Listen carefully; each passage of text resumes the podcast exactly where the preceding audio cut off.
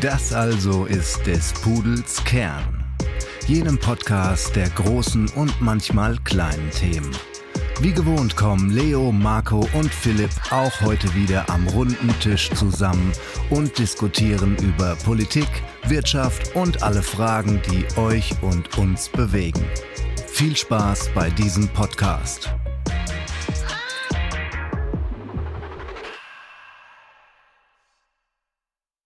Hallo und herzlich willkommen zur nächsten Folge von des Pudels Kern. Mein Name ist Philipp äh, aus dem regnerischen Oxford, leider diese Woche.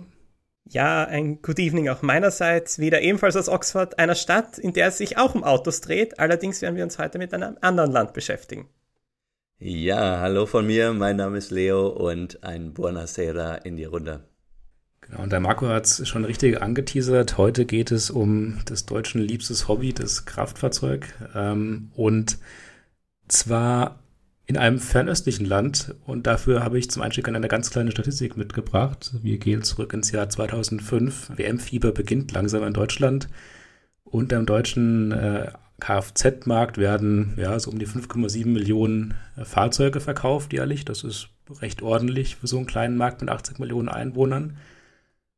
Und auch in China sind in 2005 genau 5,7 Millionen Autos verkauft worden. Also ein Land, das ungleich größer ist, hat damals die gleiche, ähm, die gleiche Käuferschaft für Fahrzeuge gefunden.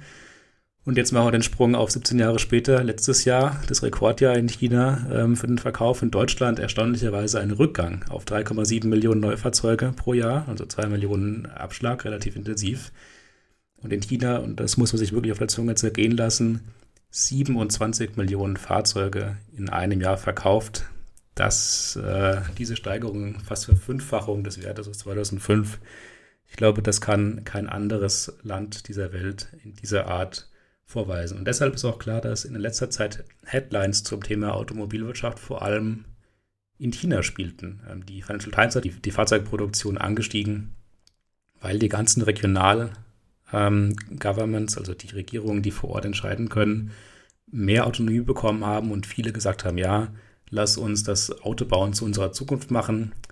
Weshalb ähm, ja, seit den 90er Jahren eigentlich eine relativ gute Automobilwirtschaft in, in China vorherrscht, die auch vom Staat durch massive Produktion, äh, protektionistische Maßnahmen, also Zölle, geschützt wurde. Damals in den 1994er Jahren bis zu 250 Prozent Importzoll auf äh, ausländische Marken nach China hinein. Also auch dort klassisch protektionistisch, wie man das heute vielleicht sogar von den USA ein bisschen kennt. Und ähm, der Fokus auf die Automobilindustrie hat sich in den 90er Jahren noch verstärkt, denn man hatte die Hoffnung, dass durch das komplexe Gebilde, das ein Fahrzeug nun mal ist, mit den vielen Zulieferern und den vielen technologischen Prozessen, die man braucht, um so ein Auto zu bauen, auch Nebenindustrien sich in China ansiedeln, weshalb es eine extra Automotive Industry Policy gab, ein extra Programm, das in 94 aufgelegt wurde und das war sehr ambitioniert. Man hat versucht, in zwei Jahren den Local Content, also das, was in China wirklich produziert wird, in den Autos auf 80 Prozent zu erhöhen. Also 80 Prozent aller Teile in dem Fahrzeug müssen aus China kommen und hatte für das Jahr 2000 ein ähm, Target Output von 2,7 Millionen Fahrzeugen. Und bis 2010 sollte dieser Output dann auf 6 Millionen Fahrzeuge ähm, gesteigert werden. Also wirklich ambitionierte Zahlen, wenn man bedenkt, dass 1980 nur 5000 Autos verkauft wurden in dem Land. Und diese Phase in den 90er und 2000er Jahren war auch das erste Mal, dass ausländische Firmen sich in China Gedanken gemacht haben zu ihrer Strategie. Volkswagen zum Beispiel hat in den 90er Jahren ähm, mit einer chinesischen Firma ein Joint Venture gegründet. Das ist auch eine Bedingung davon, dass man dort Autos bauen konnte, nämlich eine 50-50 Beteiligung mit einem lokalen ähm, Fahrzeughersteller.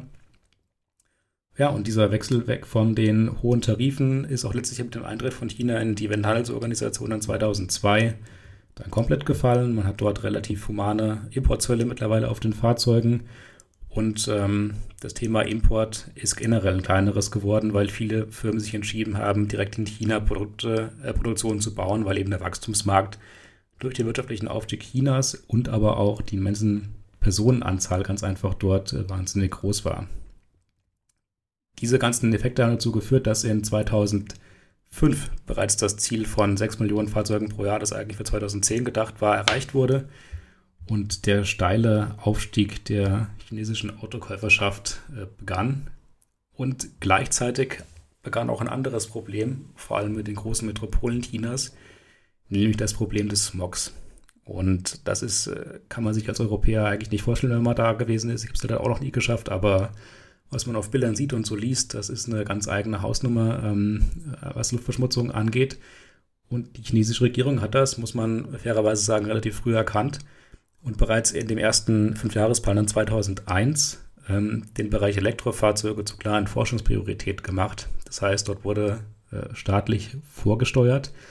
Man hat diese Vorsteuerung noch beschleunigt, indem ein äh, in 2007 eingestellter Minister für Wirtschaft und Technologie, äh, für, für, für Wissenschaft und Technologie ein ehemaliger Audi-Ingenieur ist, nämlich derjenige, der in den 90er Jahren den Audi A4 gebaut hat. Der ist dann zur Regierung in China gewechselt, selbst ein großer, ein großer Elektroauto-Fan. Und der Kollege hat dann dort tatsächlich den Wechsel hin zu elektrischen Fahrzeugen angestupst und im Wesentlichen auch dafür gesorgt, dass äh, ja heute im Jahr 2022 der Anteil von sogenannten New Energy Vehicles, also sowohl Fahrzeugen, die komplett batteriebetrieben sind, als auch äh, Plug-in-Hybriden, die einen Verbrennungsmotor und eine relativ große ähm, Batterie haben, bei 35 Prozent.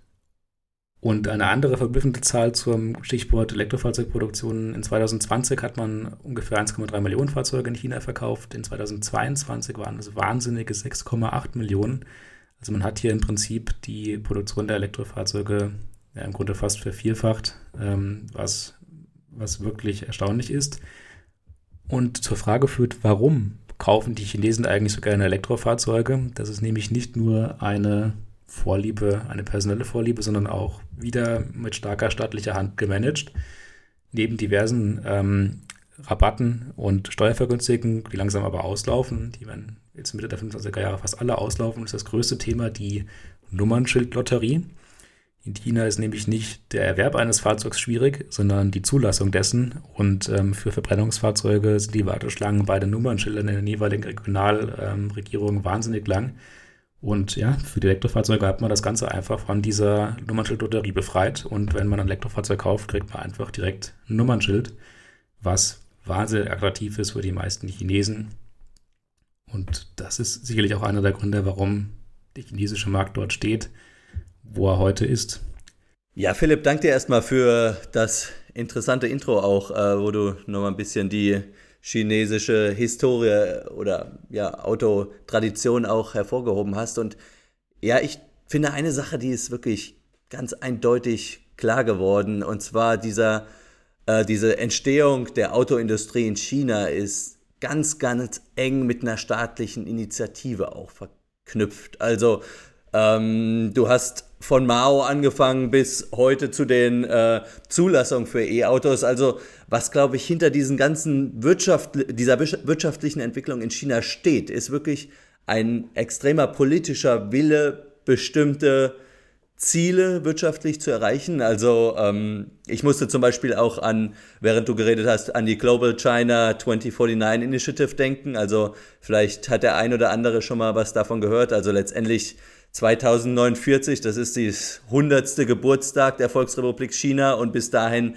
soll quasi der umfassende Wiederaufstieg zu einer ja, globalen Großmacht abgeschlossen sein und das bezieht sich auf die Wirtschaft, auf Technologie, aber auch auf militärische Stärke, Innovation, nachhaltiges Handeln, also wirklich eine große Bandbreite.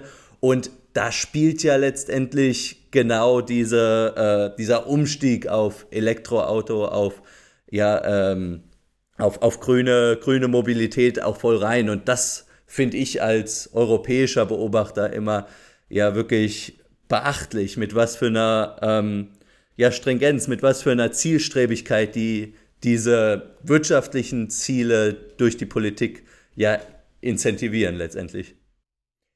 Das hängt auch damit zusammen, dass äh, sehr viele von diesen asiatischen Unternehmensgruppen anders aufgebaut sind.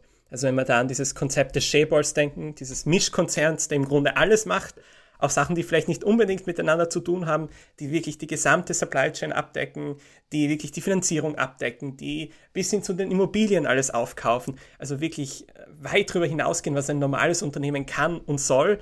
Das ist natürlich in China ganz anders. Andererseits, die Autoindustrie ist immer eine sehr kapitalintensive. Ohne eine gewisse staatliche Stützung hätte es in vielen Fällen auch in Europa oder in Übersee auch keine Autoindustrie gegeben in dieser Form. Insofern muss man sagen, natürlich, China ist anders.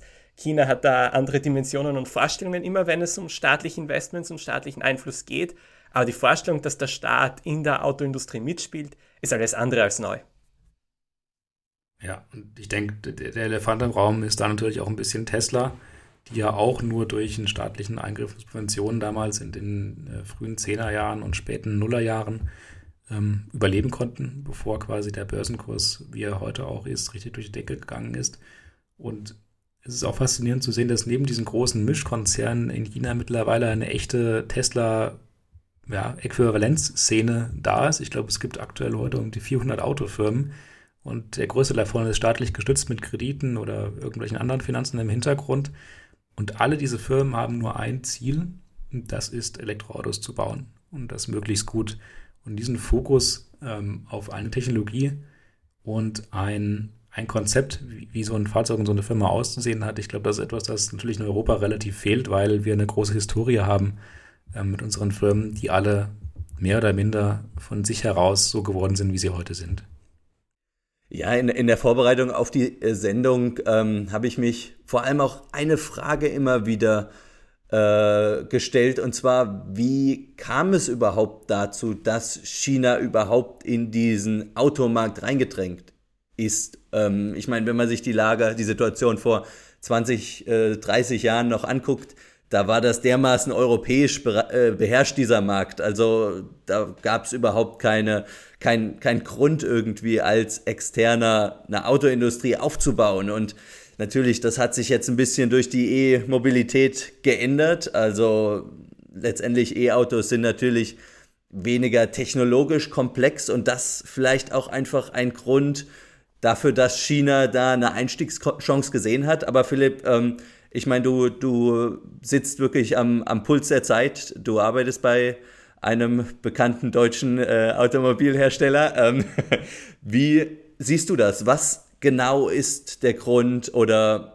ja, was, genau ist, ist der Grund, dass China da so gute Einstiegschancen hat und innerhalb von wenigen Jahren, das ist ja auch das Bemerken, Bemerkenswerte, weniger als fünf, sechs Jahren letztendlich so gut quasi in diesem Markt Fuß fassen konnte? Also ich glaube, eins würde ich relativieren und zwar diesen Zeitraum, weil, wie es ja auch im Intro angeklungen ist, die chinesische Regierung und die chinesische Firmenlandschaft sich schon sehr früh Gedanken dazu gemacht hat, wie sowas aussehen kann. Also schon im Fünfjahresplan 2001 hat man gesagt, die Zukunft wird in irgendeiner Weise elektrisch sein und wir untersuchen jetzt dieses Thema wirklich nachhaltig. Ähm, das ist natürlich ein Faktor, also eine frühe Festlegung, die es für die Industrie relativ einfach gemacht hat, die staatlich gesteuerte Industrie ähm, auf eine sichere Bank zu setzen am Ende. Und zum Punkt der technischen Komplexität, es ist, glaube ich, nicht wirklich weniger komplex, ein Elektroauto zu bauen. Es ist anders komplex, als ein Elektroauto zu bauen. Ähm, also klar, Motor, ne, viele Mechanikteile, Feinmechanik, Feinstmechanik, Thermodynamik, Riesenaspekt. Aber im, im Elektrofahrzeuggeschäft kommt es eben zu 80 Prozent auf die Batterien, die man benutzt, um quasi für sein Fahrzeug so klassische Werte wie Reichweite, Leistung, Beschleunigung, Fahrverhalten zu generieren. Und den Hand der Batterien hat Asien und insbesondere auch China in ganz fester Hand. Auch das war eine relativ frühe Festlegung der chinesischen Regierung, dort viel zu investieren. Also die beiden Punkte würde ich gerne machen. Und ein dritter Punkt ist auch, dass beim Elektrofahrzeug mehr als noch als beim Verbrenner natürlich Software das differenzierende Merkmal ist, weil Batterien sind irgendwann, ähm, man spricht von einer sogenannten Commodity, also jeder kauft das gleiche Teil beim Zulieferer ein. Das heißt, man kann sich nicht mal darüber differenzieren. Das konnte man über den Motor super gut, wenn damals ein V8 äh, 100 PS mehr hatte bei Porsche als bei Audi, dann war das ein Grund, einen Porsche zu kaufen. Wenn heute aber alle Batterien mehr oder minder das gleiche bieten, dann muss man sich über die Auslegung der Software, die Betriebsstrategie, also wann schalte ich welchen Modus im Fahrzeug ein, die Innenraumgestaltung, das Entertainment, was vor allem im chinesischen Markt auch wichtig ist, muss man sich darüber Gedanken machen. Und das sind Felder, die ähm, der deutsche Markt, würde ich sagen, nicht verpasst hat oder nicht schlecht macht, aber anders macht als ein moderner Newcomer in China, der da vielleicht kreativer, bisschen freier einfach mit. Und ich würde da auch noch zwei Punkte hinzufügen. Zum einen ist dieser technologische Fortschritt in andere Industrien, in neue Industrien hineinzugehen aus chinesischer Sicht auch ein Imperativ, ganz einfach durch die wirtschaftliche Entwicklung. Mittlerweile sind auch in China die Löhne gestiegen. Zum Beispiel ist die Textilproduktion heute in China teurer als in Rumänien, einem EU-Mitglied. Das chinesische BIP pro Kopf bewegt sich im Bereich eines ähm, mittleren Landes weltweit gesehen, also zum Beispiel in etwa auf Höhe von Serbien heute. Wir reden hier schon von einem Land, das sich dramatisch weiterentwickelt hat in den letzten Jahrzehnten. Und damit, wenn man auf dieser sozusagen auf der Stufe aufsteigt, wenn man so will, kommen andere Industrien wieder in Frage für dich. Und da kommt dann eben wieder die Kapitalpower von China auf jeden Fall ins Spielen und zum Tragen. Man hat einen Markt mit 1,3 Millionen Pers Milliarden Personen, man hat ein, ein riesiges Arbeitspotenzial, man hat sehr gut ausgebildete Kräfte. Das sind schon Sachen, die einem in die Karten spielen. Und zum anderen, mittlerweile muss man ja auch sagen, dass sich China gerade im Softwarebereich unglaublich weiterentwickelt hat.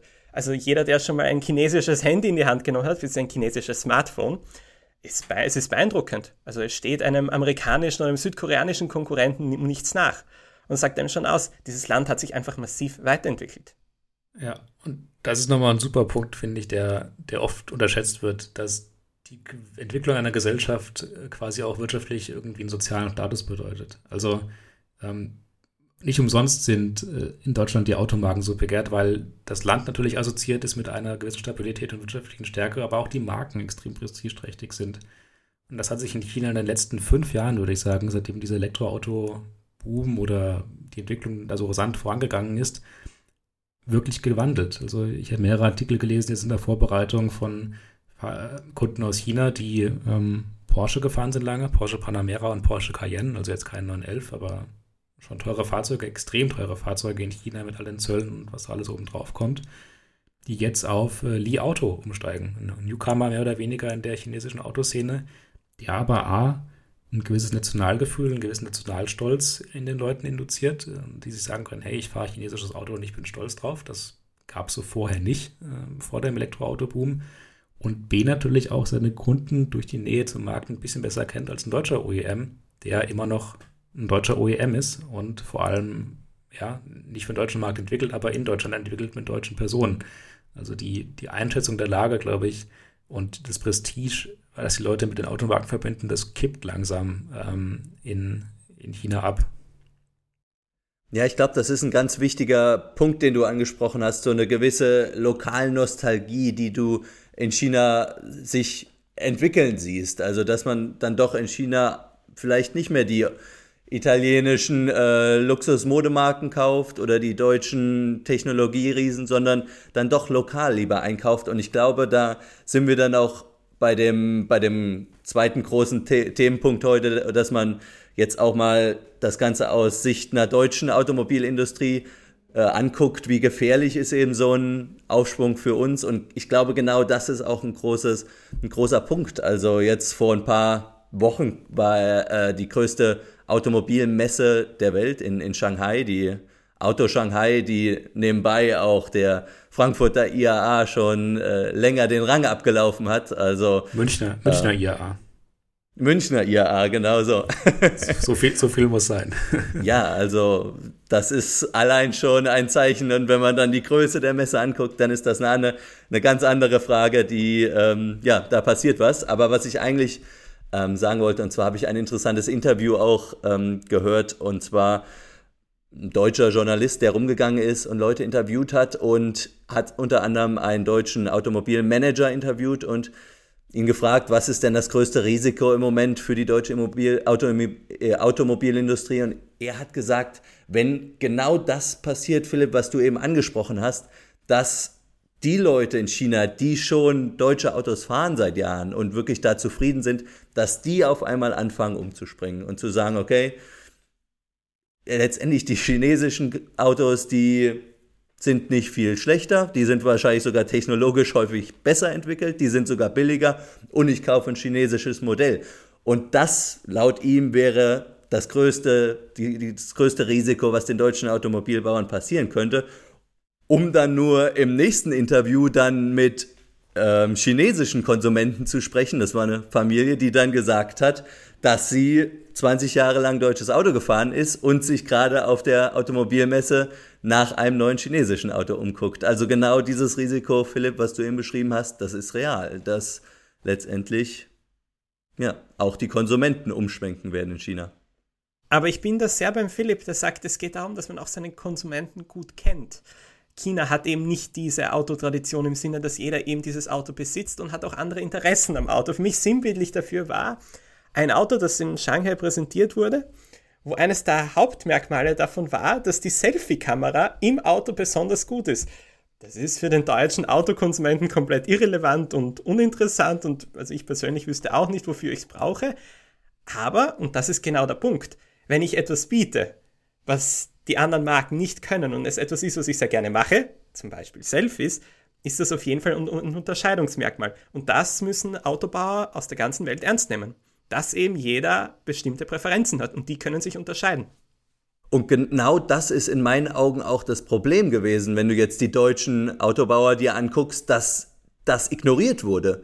Diese Selfie-Kamera im Auto, die wurde belächelt. Zu Recht oder zu Unrecht, das wage ich jetzt nicht zu beurteilen, aber ähm, zumindest wurde sie lange nicht ernst genommen, diese Entwicklung. Und du hast es angesprochen, chinesische Konsumenten legen auf ganz andere Sachen Wert im Auto. Also da, selbst in, in, in Kleinwagen oder in, ja, im, im Billigsegment, sage ich mal, erwarten chinesische Konsumenten auch mehr Bling Bling. Und das kann nun mal ein Opel Corsa oder auch äh, ein Golf nicht unbedingt bieten. Und ich glaube, diese Entwicklung hin zu Selfie-Kameras, äh, Karaoke-Maschinen, das ist auch ein ganz bekanntes Beispiel, einfach dein Auto auch ein bisschen an die neue Zielgruppe von dem größten Automobilmarkt im 21. Jahrhundert anzupassen, das ist der Trend, der verschlafen wurde.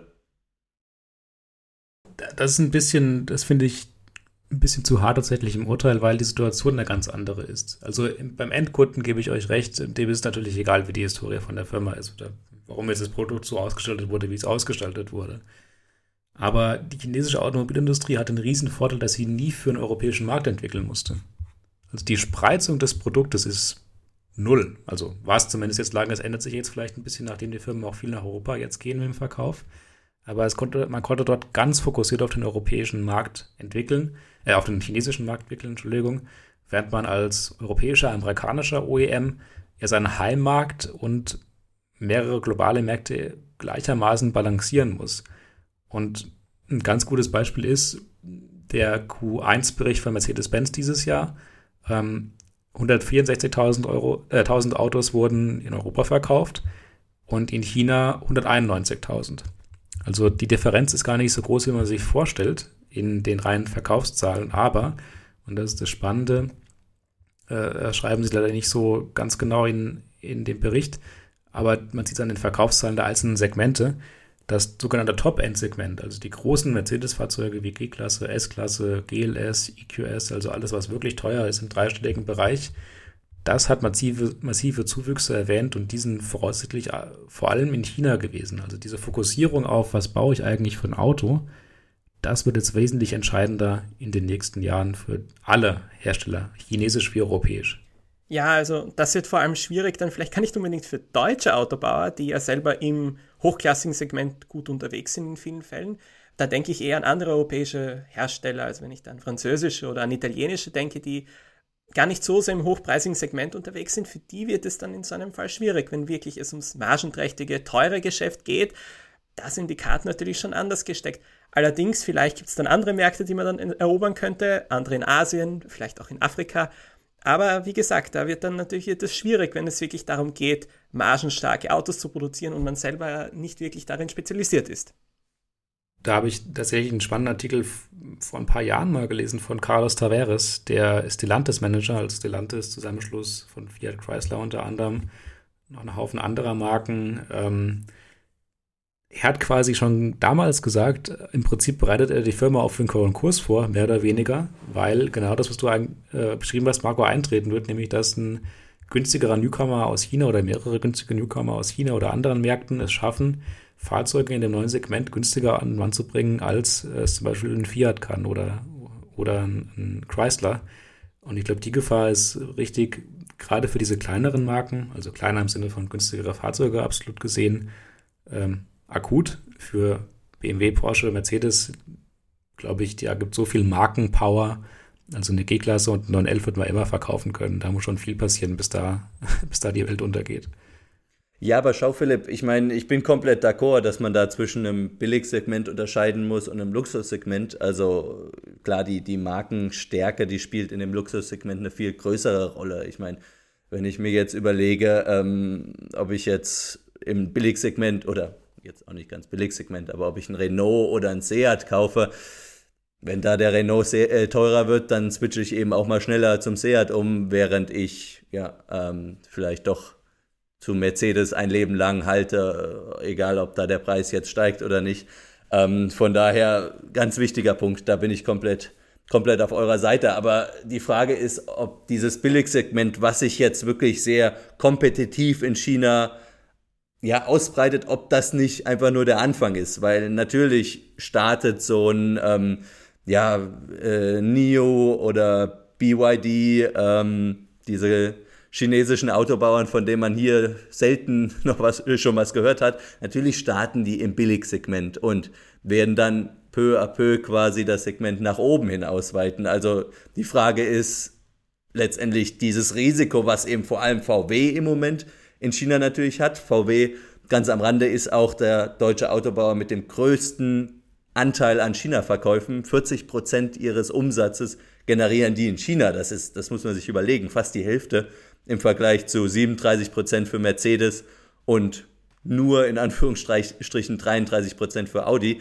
Also dieses Schicksal, was einem VW im Moment schon blüht, ob das nicht letztendlich auch Mercedes gefährden kann in 10, 15 also, Jahren. Also einen Zwischenpunkt muss ich da schon geben, die chinesischen Hersteller sind nicht nur im Billigsegment unterwegs. Im Gegenteil, also wenn ich gerade an BYD nee, das denke, ich ja nicht, das habe ich nicht gesagt, Fall, aber wir, am kompetitivsten. Ja, auf jeden Fall das schon, aber wir reden hier wirklich von Produzenten für Mittelklasse und teilweise auch sogar Oberklassefahrzeuge und das keine schwachen. Insofern glaube ich, ist das mehr eine, eine technologische Frage mehr als, als eine rein hier jetzt sagen wir so markentechnisch. Ich glaube, dass Kunden durchaus willig sind, umzusteigen. Also ich bin mir da nicht immer von dieser Treue überzeugt. Ich denke da immer an meinen alten Tischtennistrainer zurück. Ein begeisterter BMW-Fahrer, jahrzehntelang. Und ist dann aus dem Nichts zu Mercedes gewechselt. Hat aber jahrzehntelang immer Treue geschworen. Aber als ob nie etwas gewesen wäre, kaum hatte er 10% mehr Rabatt beim Mercedes-Händler, ist er sofort dorthin gegangen. Insofern bin ich mir manchmal nicht so sicher, ob diese Markentreue wirklich stattfindet. Ja, noch ein Punkt äh, zum Thema Positionierung im oberen Segment von, von China-Fahrzeugen. Gutes Beispiel ist der NIO ET7, ähm, so in Ausmaßen und Größe kann man sich vorstellen, irgendwo zwischen 5er und 7er BMW positioniert, also ein relativ großes Fahrzeug. Jetzt vielleicht nicht ganz ein 7er oder eine S-Klasse, aber geht schon in die Richtung. Und den verkauft äh, NIO in Deutschland für 90.000 Euro was wahnsinnig günstiger ist im Vergleich zu einem äquivalenten Elektrofahrzeug von BMW oder Mercedes, ein EQS. Da hat man Mühe und Not, mit gleicher Batterie und gleicher Leistung unter den 100.000 Euro zu bleiben. Und beim BMW, beim i7 sieht es noch düsterer aus. Der ist extrem teuer. Gut, ist auch ein bisschen höher angesiedelt in der Klasse, würde ich sagen. Aber auch im Luxussegment oder im höherpreisigen Segment wird China langsam, aber sicher ein ernstzunehmender Gegner. Und Marco, dein Punkt auch genau richtig, glaube ich, weil auch noch die Gefahr besteht, dass die chinesischen Marken, so wie Geely es getan hat, sich eine bekannte europäische Marke schnappen, wie Volvo oder Lotus, und anfangen, diese Fahrzeuge für den chinesischen Markt mit dem Hintergedanken auch in Europa erfolgreich zu sein, zu entwickeln. Und das hat gerade bei Volvo und bei Lotus wahnsinnig gut funktioniert. Also Lotus hat jetzt nochmal einen Verbrenner rausgebracht und parallel einen elektrischen SUV.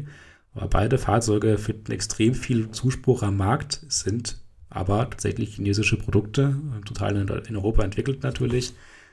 Ähm, aber ja, die Kunden haben da keinen Spätz mit, dass man hier jetzt quasi nicht chinesische Firma äh, für, für Umsatz sorgt von der chinesischen Firma.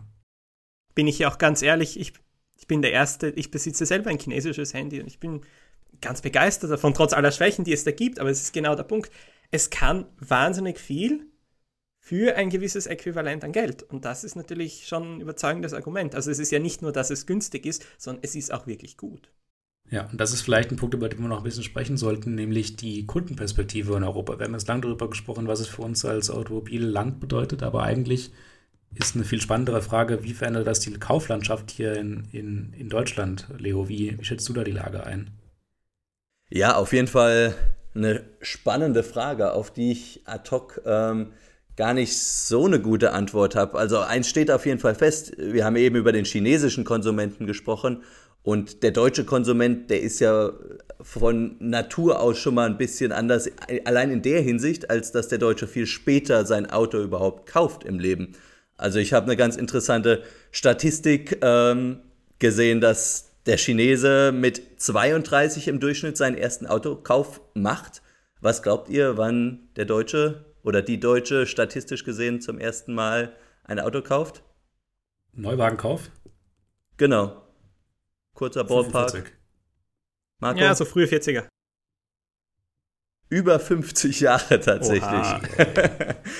also man hat hier allein schon die Diskrepanz. Ähm, das heißt, Philipp, ja, auf die Frage, ich glaube, der Deutsche, der wird versuchen, so lange wie möglich noch an den deutschen Autos festzuhalten, aber letztendlich, wenn da technologische, preisliche Vorteile einfach überwiegen, dann wird man auch in Deutschland hier umschwenken. Marco, wie siehst du das? Ich sehe es vor allem aus einer wettbewerbstechnischen Sicht. Und zwar, Wettbewerb ist gut für den Konsumenten, vor allem dadurch, dass wirklich die Margen dann runtergetrieben werden und du einfach mehr für dein Geld bekommst. Im Sinne, dass einfach wirklich, sagen wir so, die Profitmargen der Unternehmen sinken und du wirklich dann dir was vielleicht für das gleiche Geld, das du eh sowieso ausgegeben hättest, auch wirklich ein besseres Modell bekommst. Insofern, ich als Konsument freue mich wahnsinnig und ich freue mich auch auf chinesische Modelle. Ja, aber das ist genau ein Punkt, Marco, bei dem ich mir gar nicht so sicher bin. Also diese Wettbewerbspolitik, ähm, ob die wirklich Preise dann nach unten treibt und ob du diesen Wettbewerb überhaupt auf längere Zeit so haben wirst wie im Moment. Also klar, Tesla war, glaube ich, relativ aggressiv jetzt die letzten Monate in China auch die Preise zu senken. Und mm, natürlich müssen dann die anderen Autobauer auch mitziehen, was letztendlich dem Konsumenten zugutekommt. Allerdings habe ich auch ein Statement von Xpeng, um jetzt noch einen weiteren chinesischen Autobauer in die Runde zu werfen, ein Statement von denen gelesen, beziehungsweise vom CEO, der gesagt hat, in 15 Jahren, es werden nur 10 Autobauer übrig bleiben in diesem Rennen, was im Moment in China sich abspielt. Und Marco, vielleicht auf die kurze Frist hast du recht, aber wie sieht das dann danach aus? Wenn du wirklich ähm, chinesische Monopolisten hast, werden, oder auch Tesla, werden die den Preis dann wieder erhöhen? Ich sehe das eher weniger kritisch, einfach aus dem simplen Grund, du hast es selber vorher erwähnt, oder Philipp, bin ich mir jetzt nicht sicher, China hat aktuell 400 Autohersteller. Wie viele Autohersteller hat, gibt es in Europa? Das ist ja, ein bisschen mehr als meine zwei Hände fingertechnisch hergeben zwar, aber wahrscheinlich overall auch nicht viel mehr. Wenn da zehn neue dazukommen, ist das dann de facto eine Verdopplung des Marktes. Und wir werden wahrscheinlich nicht nur neue chinesische Marken sehen, also es gibt jetzt zum Beispiel einen Versuch aus Vietnam. Indien wird auch irgendwann mal in die Automobilindustrie vorpreschen. Insofern glaube ich, wird sich das Angebot schon deutlich erhöhen. Vor allem, wenn wir denken, von den 400, von denen wir da jetzt ursprünglich sprechen, hat ja wahrscheinlich ein Gutteil vielleicht einen Prototyp gebaut oder ein paar Modelle, aber wirklich auf größerer Scale reden wir da noch immer von einer sehr begrenzten Anzahl an Automobilmachern. Und es ist sehr kapitalintensiv. Insofern erledigt sich das von selber. Leo, du hast Tesla schon angesprochen, die haben jetzt im Mai zwischen 12 und 15 Prozent die Preise nicht nur in China, sondern auch in Europa reduziert. Also da ist richtig was gegangen. Und die Gefahr ist ja nicht nur, dass sich der chinesische oder der, der Newcomer-Markt konsolidieren wird. Das ist in Amerika gewissermaßen geschehen. Tesla ist etabliert als die Nummer eins äh, für Europa und für die USA als äh, Elektrofahrzeugproduzent. Ähm, in China muss es noch passieren. Aus den 400 werden 10 auch okay. Was man aber nicht vergessen darf, ist, dass aus den 10 in Europa vielleicht 5 werden. Weil so einen 12-prozentigen, 15-prozentigen Preiscut, das kann Tesla mit den großen Reserven wahrscheinlich relativ lange mitmachen und so wie der Markt gerade spielt, ähm, kann das aber ein Stellantis machen. Da ist ja so eng kalkuliert, äh, es wird eng, glaube ich.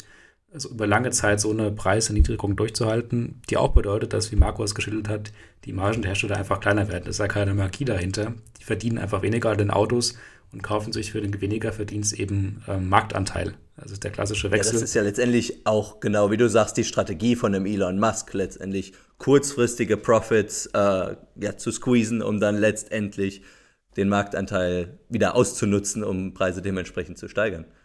Genau, das klassische Amazon Flywheel, das äh, kennt, man, kennt man spätestens seitdem der Buchhandel da jetzt die Welt erobert hat.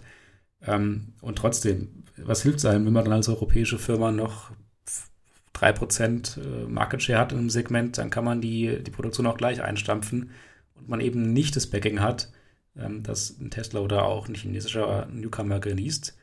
Hinzuzufügen ist noch, die Gefahr von einer Übernahme steigt da natürlich äh, ungemein. Und das ist ein gefundenes Fresschen für alle diejenigen, die Geld haben. Das kann China sein, das kann Indien sein, das kann Vietnam sein. Wenn die es schaffen, quasi sich eine etablierte Marke einzukaufen und dann im, im Zuge der Zeit die Entwicklung auch in das jeweilige Heimatland zu verlagern, das ähm, wird, glaube ich, ein Win-Win für die Konsumenten, aber natürlich für den Arbeitgebermarkt äh, schwierig in, in Europa. Philipp, ähm, wir haben jetzt schon so ein bisschen die äh, chinesische Situation oder den chinesischen Automobilmarkt als größten Automobilmarkt des 21. Jahrhunderts angesprochen, wie das auch eine Gefahr für die deutschen Autobauer darstellt. Aber ja, wenn du jetzt ähm, dir Stimmen einholst aus der Automobilindustrie, also du hast schon das Gefühl, China wird jetzt wahrgenommen zum ersten Mal, muss man ehrlicherweise sagen, nachdem die wann war es vor 20 Jahren noch durch den durch TÜV durchgeflogen sind, die Autos und China immer belächelt wurde, wird es wirklich ernst genommen. Die, das Risiko, die Gefahr ist erkannt. Und das ist ja schon mal ein erster Schritt für viele deutsche Autobauer, aber wir haben jetzt viele negative ähm, ja, Schreckensgespenster beschrieben, aber wie sieht es denn aus? Was sind denn die, die Lichtblicke ähm, für die deutsche Automobilindustrie? Wie siehst du das? Also die Markenstärke wird da immer noch angeführt, aber worauf kann man denn wirklich noch bauen als deutscher Automobilbauer in den nächsten Jahren? Also auch den Unterschied haben wir ja schon gemacht, diese Klassifizierung in Luxus- oder Hochpreissegment und, und VW-Segment, sage ich jetzt einfach mal so dahin gesagt, Golfsegment. segment und für das Hochpreissegment sieht es, zumindest von dem, was man an der Presse so liest, eigentlich extrem gut aus. Also wenn man sich die Geschichte von Porsche anschaut, finde ich immer wieder wahnsinnig beeindruckend. Ähm, erst letztlich kam ein neues Fahrzeug raus, Porsche 911 Dakar, jetzt kein Elektroauto, aber das einmal dahingestellt. 911 heute in der Standardausstattung kostet so um die 110.000 Euro, also kein günstiges Fahrzeug. Der 911 Dakar, der hat so eine Art Offroad-Fahrwerk, ein bisschen höher gelegt und ein bisschen leistungsstärker. Und Porsche verkauft das Fahrzeug für, jetzt muss ich kurz überlegen, aber so um die 230.000 Euro. Ja, also die, die Marge, die die Firma durch ein Brand schafft, nur weil Porsche draufsteht, das Fahrzeug gut gemacht ist und kleine Änderungen hat zum, zum ähm, quasi Basistypen, das sind Sachen, die ein Riesenvorteil für die deutschen traditionsstarken Marken sind. Das ist bei Mercedes mit der mit der G-Klasse und der S-Klasse so, das ist bei BMW mit der M GmbH, also den Sportwagen so.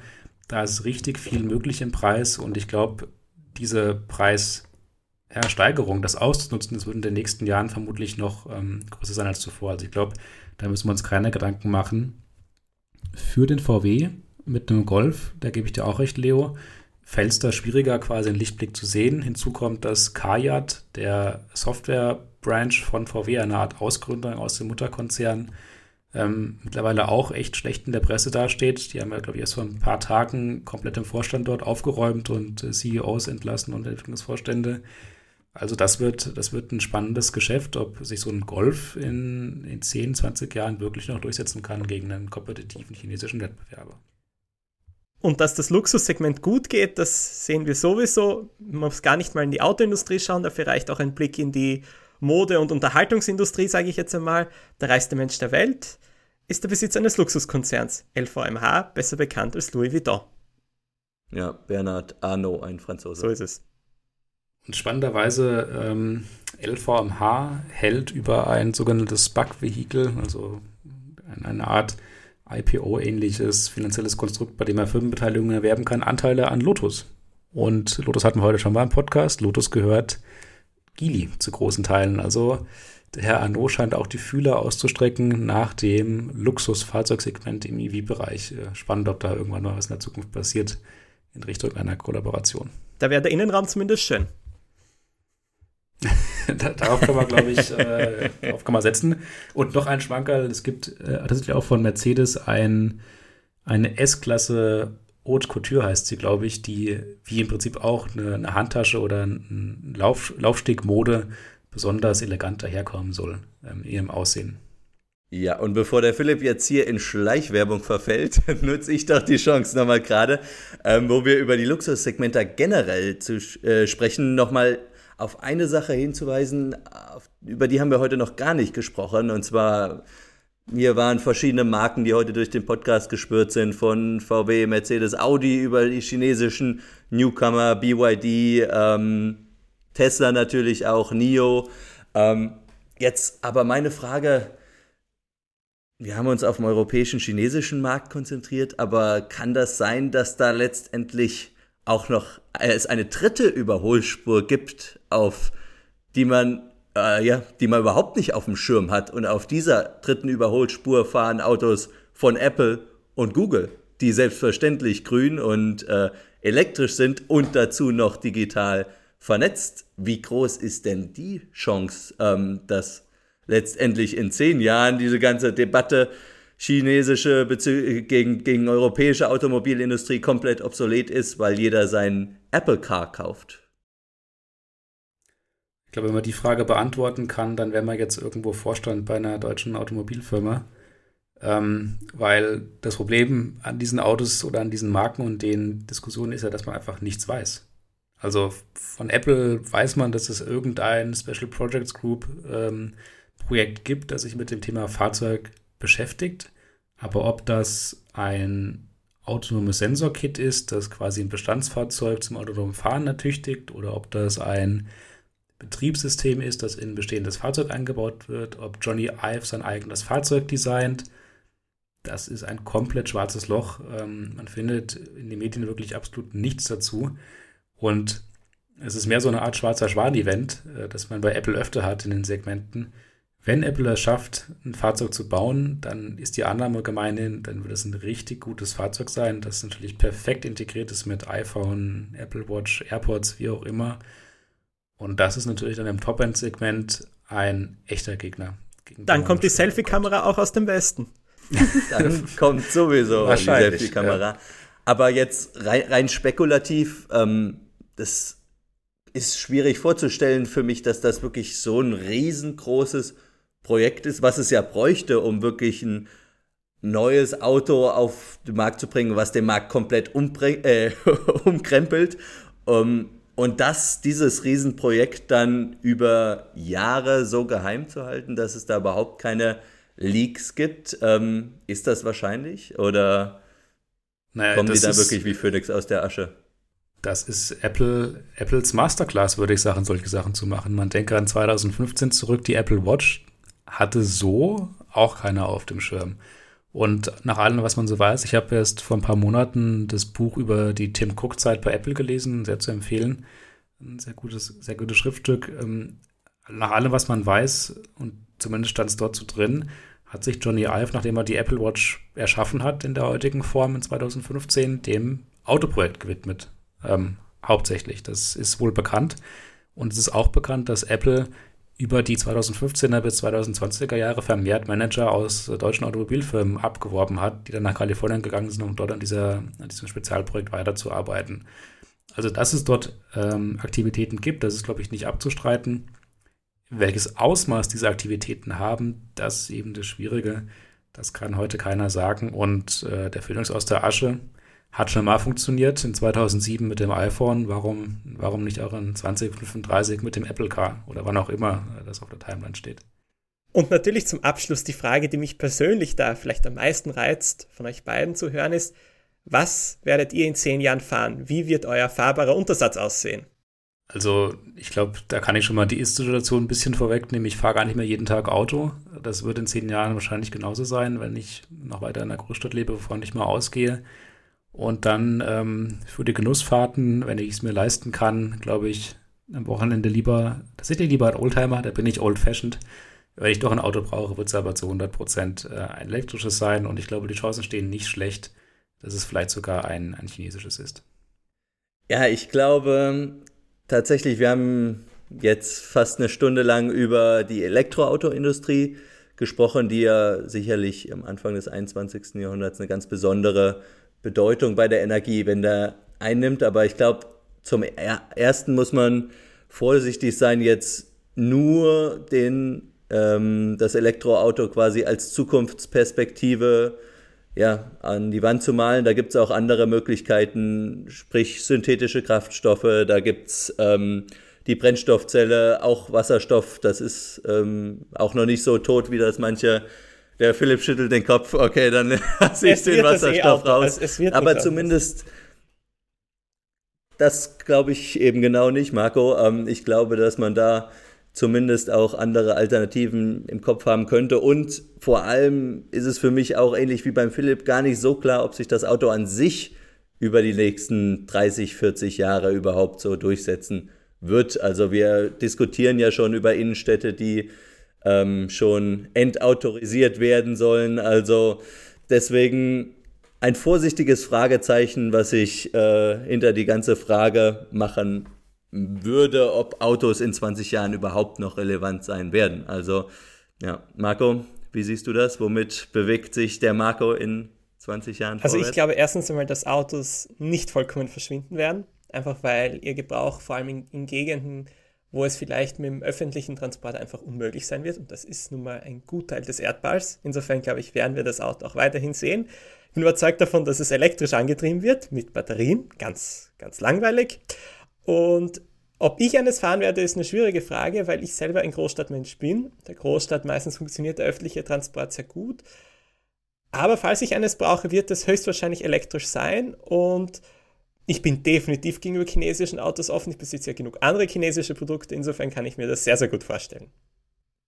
Und damit denke ich eine gute Abrundung unserer heutigen Diskussion um China, äh, Deutschland und ja, das Auto, das vielleicht in den nächsten Jahren gar nicht mehr den Stellenwert hat, den es in den letzten 15 Jahren hatte. Und ähm, ich denke, was man auf jeden Fall festhalten kann, ist, dass wir alle vermehrt ein Auge auf die chinesischen Entwicklungen werfen sollten, die dort in der, in der Politik passieren. Wir haben auch schön gelernt und gesehen, dass mit ähm, einer gewissen staatlichen Strategie und einem gewissen staatlichen Konzept viel möglich ist. Auch das vielleicht noch ein Beispiel, dass man sich in Europa oder USA mal zu Herzen nehmen kann, beziehungsweise die USA nimmt es hier schon zu Herzen mit dem IRA, den wir in einer unserer anderen Folgen, dieser Folge des Freihandels, schon intensiv diskutiert haben. Nichtsdestotrotz, ähm, das Fahrzeug, das wird, glaube ich, lange Diskussionsthema bleiben. Wir bedanken uns fürs Zuhören und ähnlich wie in der heutigen Folge wird auch in der nächsten Folge ähm, ein Blick zumindest zum Teil nach China gehen, denn neben den Autos machen sie auch eine andere Sache relativ gut und das ist Bildung und was Kinder so in der Schule lernen. Wir beschäftigen uns mit dem, was in deutschen Schulen gerade gut und nicht gut funktioniert und vor allem aber auch mit der Frage, was sollte man eigentlich heute noch lernen und sind wir für diese Ansprüche up to date. Vielen Dank fürs Zuhören und macht's gut. Des Pudels Kern, der Podcast.